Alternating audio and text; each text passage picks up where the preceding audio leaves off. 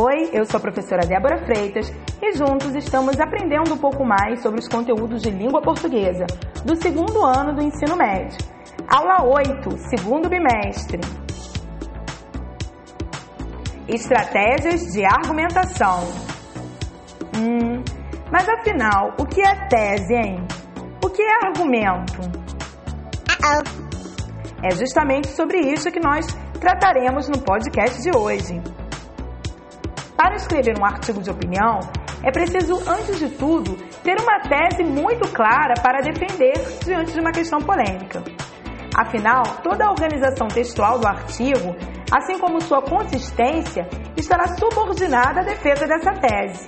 Por isso, todo artigo deve poder ser resumido por um argumento central. É com esse argumento que o autor articula sua opinião pessoal que é a tese ou a conclusão de seu raciocínio, e os dados e as justificativas que a sustentam. Portanto, para escrever um bom artigo de opinião é necessário utilizar argumentos consistentes e bem fundamentados, pois são mais fortes e convincentes.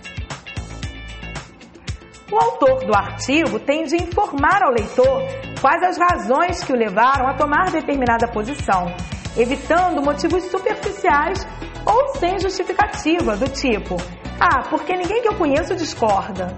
Ora, porque eu ouvi dizer, né? Hum, porque todo mundo pensa assim. Ah, porque na vizinhança todos dizem. Estes argumentos são fracos e não sustentam de forma alguma o seu texto. Aliás, caro aluno pretendente é, futuro candidato a provas do Enem, a fazer provas vestibulares, evite o uso da primeira pessoa do singular eu. Evite utilizar expressões do tipo eu acho, eu penso, na minha opinião.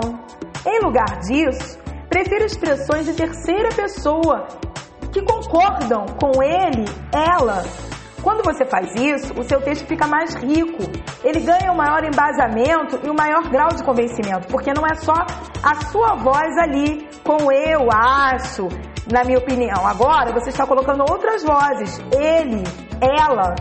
Então, prefiro utilizar expressões do tipo é preciso, é indiscutível, deve-se ter em mente que, nota-se que, pode-se afirmar que Outra, outra preocupação constante, o seu texto ganha um grau de impessoalidade, ok? É claro que os artigos de opinião, eles são abertos ao uso da primeira pessoa do singular, só que eles ficam mais propensos para os articulistas profissionais, né? Nós, meros mortais, estudantes, que estamos nos preparando para os vestibulares, precisamos nos habituar a usar a terceira pessoa, que é justamente a preferível no uso dos textos dissertativos, ok? Então, treine bastante. Pois bem, parte da estratégia consiste em perceber com precisão que tipo de argumento pode funcionar melhor no contexto do debate com base na relação lógica estabelecida entre os dados, as justificativas e a conclusão ou tese, tem-se um tipo de argumento. Então, até aqui você aprendeu que tese trata-se de uma frase afirmativa, colocada em geral no primeiro parágrafo do texto para indicar seu posicionamento a respeito do assunto discutido. Ela finalmente revela se você é a favor ou contra o tema polêmico que você está abordando. Já o argumento é a prova, os porquês, os motivos que leva você, em seu texto, é, a estrutura da sua opinião, que vai o argumento ele visa ao convencimento do leitor do seu texto a ter a mesma opinião que a sua.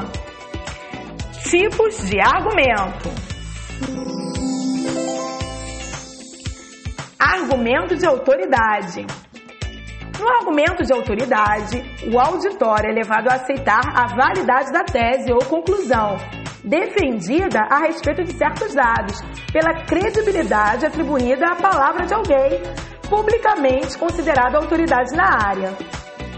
Exemplo: no livro didático X, As pessoas que praticam boas ações são sempre ilustradas como loiras de olhos azuis, enquanto as más são sempre morenas ou negras. Podemos dizer que o livro X é racista, pois, segundo o antropólogo Kabengele Munanga, do Museu de Antropologia da USP, ilustrações que associam traços positivos apenas a determinados tipos raciais são racistas. Outro exemplo de argumentos de autoridade. Imagine que você vai escrever um texto colocando a sua opinião sobre o vício do cigarro. Uma coisa é você escrever esse texto com a sua opinião. Outra é você trazer autoridades para o seu texto. Quem seriam as autoridades sobre o uso do cigarro sobre o vício? Pneumologistas, cardiologistas, psicólogos. O seu texto ele ganha mais força, porque agora a sua voz não está só, ok? Argumento histórico. O argumento histórico ele traz à relevância acontecimentos do passado e faz um paralelo sobre a problematização que você dá no seu texto com os, os tempos antigos.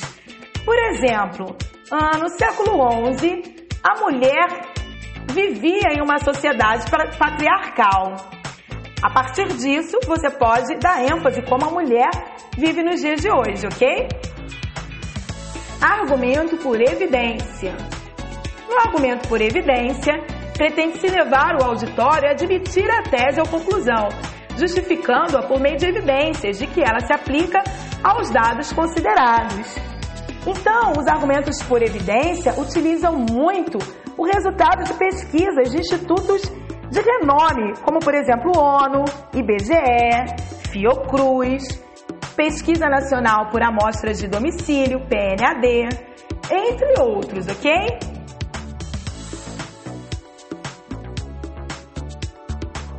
Argumento por comparação ou analogia.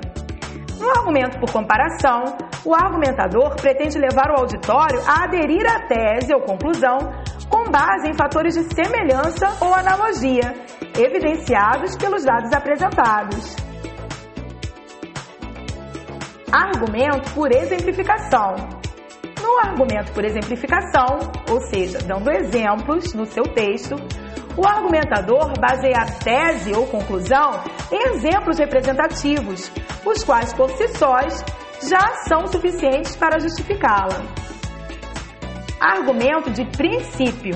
No argumento de princípio, a justificativa é um princípio, ou seja, uma crença pessoal baseada numa constatação, seja ela lógica, científica, ética, de estética ou outra.